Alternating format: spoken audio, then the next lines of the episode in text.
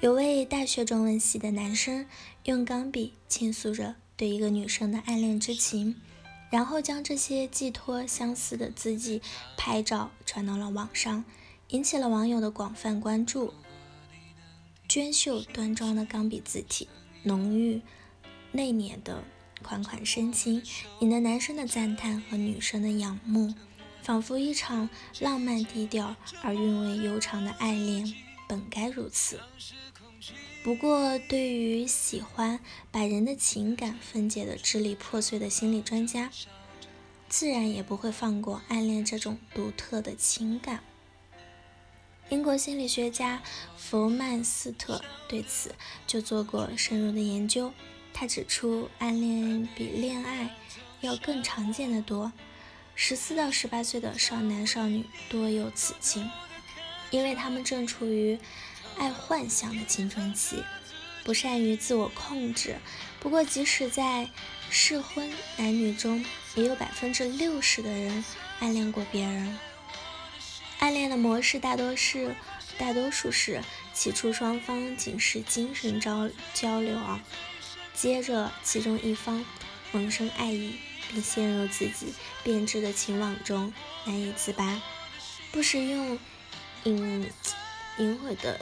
语言和行动暗示着对方，比如这名正大学生的一首情诗：一块约饭，你总是笑我为什么不吃饭，我总是说因为你秀色可餐。你听厌了，我没看厌，就是对这种模式的完全演绎。虽然大部分人都觉得暗恋之人甜蜜后的忧伤值得同情。其实那些知道自己被暗恋的人也不好过，有百分之七十的被暗恋的人接受调查时说，起初会有些得意和甜蜜，但最后会不胜其烦，甚至生自己的气。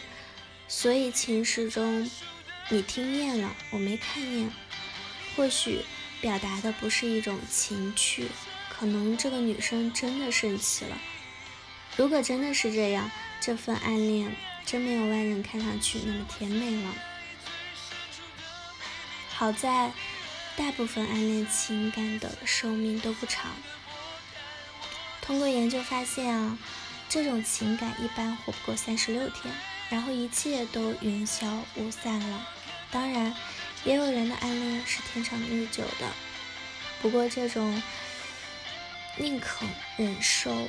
相思之苦也不愿意表白的人，与其说他深情已坚，不如说其内心有些很深的自卑感。自卑是一种综合的复杂情感，心理学家阿德勒称其为自卑情结，是一个人认为自己的能力或者自己的环境和天赋不如别人的自卑观念为核心的潜意识欲望。情感所组成的一种复杂的心理。自卑在某种程度上对人的成长有种激励的作用，但大多数时候，自卑往往让人陷入了心灰意冷的痛苦。容易自卑的人有着低估自己的能力，觉得自己各方面都不如人，伴有害羞、不安、内疚、失望等情绪体验的特点。严重自卑的人甚至会有，嗯，轻轻生的念头。自卑感的形成是反复失败的结果，这往往与童年的生活有着密切的影响。年龄越小的孩子，父母对其的评价越为重要。对于那些无论多努力也得不到父母肯定的孩子，自然感受不到成功的喜悦，日复一日的失败感会让他心生自卑。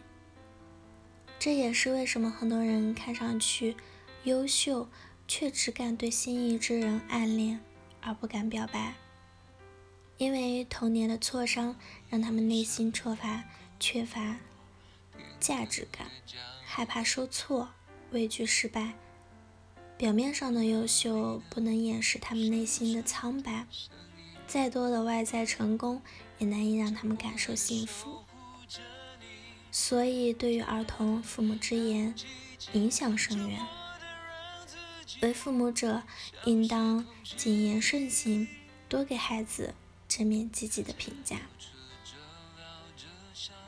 好了，以上就是今天的节目内容了。咨询请加微信 jlct 幺零零幺，或者关注微信公众号“甘露春天微课堂”，收听更多内容。感谢您的收听，我是 c e l i n e 我们下一期节目再见。